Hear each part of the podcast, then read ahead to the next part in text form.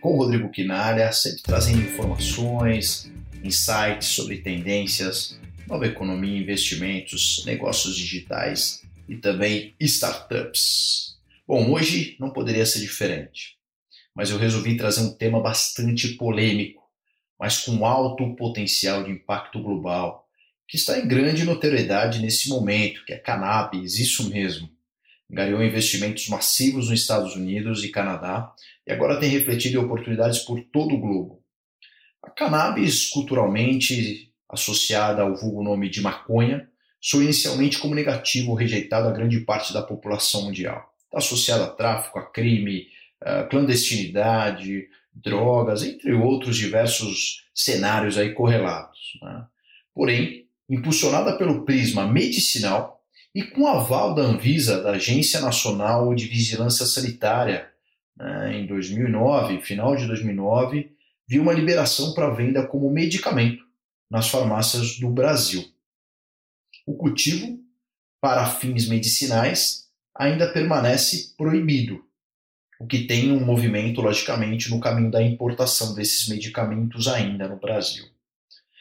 Os olhares, opiniões, eles começam vagarosamente, eu acho que numa velocidade natural, a, ser, a serem modificados, né? ou no mínimo tem gerado novas reflexões, afastando um pouco a cada dia um pouco da desinformação, do preconceito, e tem comprovações terapêuticas que têm ajudado uh, a diminuir esse estigma negativo. O foco do nosso podcast está sobre o seu potencial medicinal, a área da saúde, e é isso que eu quero conversar um pouquinho com vocês. Estima-se que é um setor que deve ultrapassar os 65 bilhões de dólares até 2024. É isso mesmo, pessoal, 65 bilhões de dólares nos próximos quatro anos. Atualmente, uh, temos mais de 40 países que já autorizam o uso da cannabis medicinal. Estima-se que por volta de 4 a 5 bilhões de brasileiros poderiam ser beneficiados com tratamentos às suas doenças, especialmente as crônicas e neurológicas, né, pelo uso como medicamento. Mas nesse momento no Brasil ainda é muito incipiente, apenas 0,2% dos médicos brasileiros, estou falando por volta de 1.100, 1.200 médicos dos 450 mil ah, existentes, prescrevem a cannabis né, e os seus extratos como medicamento aos seus pacientes. Esses 40 países autorizam que seja feito o uso dos componentes ativos da maconha, chamado canabidioides. Né? Uma coisa importante é que você tem o canabinoides e o canabidiol, que é um dos componentes que eu vou comentar um pouquinho mais adiante. Né? E com foco, lógico, em tratamentos de doenças como crônicas, epilepsia, é, autismo, uh, Alzheimer, Parkinson, e até câncer e algumas síndromes genéticas, uh, principalmente síndromes genéticas raras, né? E entre outras aplicações. O famoso canabidiol né, é apenas uma das mais de 400 substâncias químicas canabinoides, né, que é essa vamos dizer, classificação macro encontrada na cannabis. E ela constitui grande parte da planta, o canabidiol, chegando a representar uns 40% em média dos seus extratos.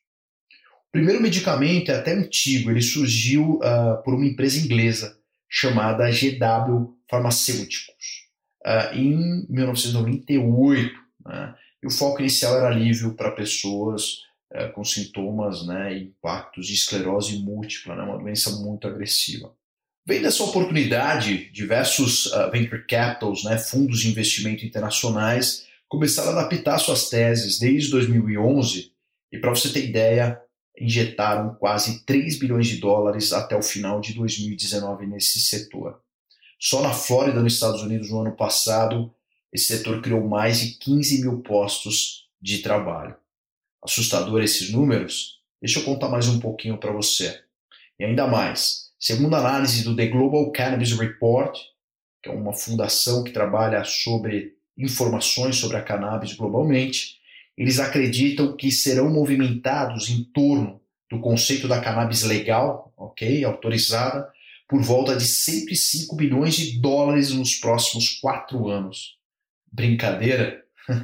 Nessa projeção econômica inclui o amplo uso recreativo, logicamente nos países permitidos, o industrial, focado em uso é, têxtil, beleza e assim por diante, e por fim no medicinal, que é o foco do nosso podcast de hoje.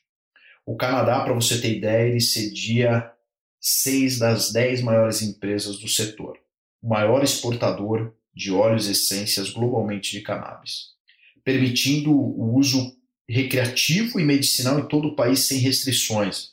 Se você faz uma comparação já nos Estados Unidos, você tem uh, ah, 34 estados liberados para uso medicinal e apenas nove agora vai ser aprovado o décimo para uso recreativo, só para você ter uma comparação que o Canadá realmente ele abraçou de forma integral esse movimento e essa indústria bilionária.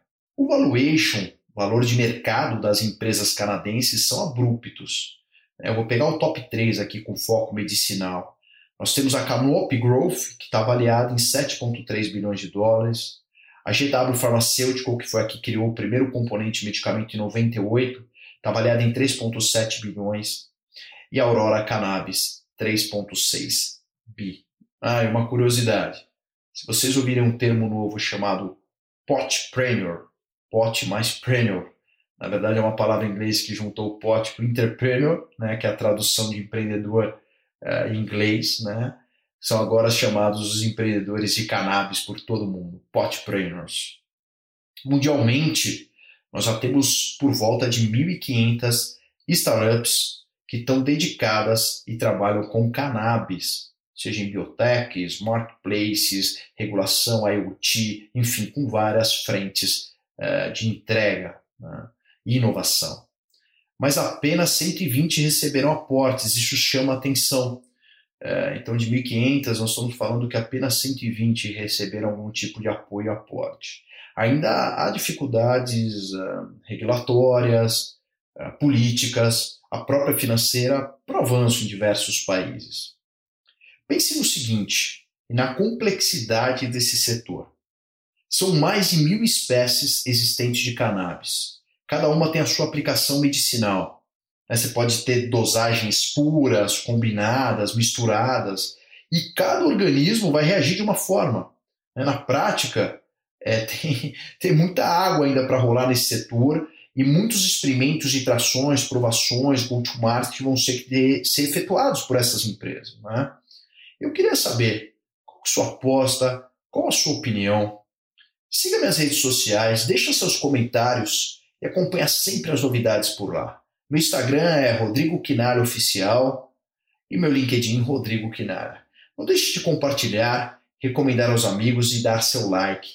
Ajude-nos a levar pílulas de conhecimento a mais pessoas. Obrigado por escutar mais um podcast com Rodrigo Quinalha. Beijo e abraço. E vamos para uma única direção possível. Vamos para cima!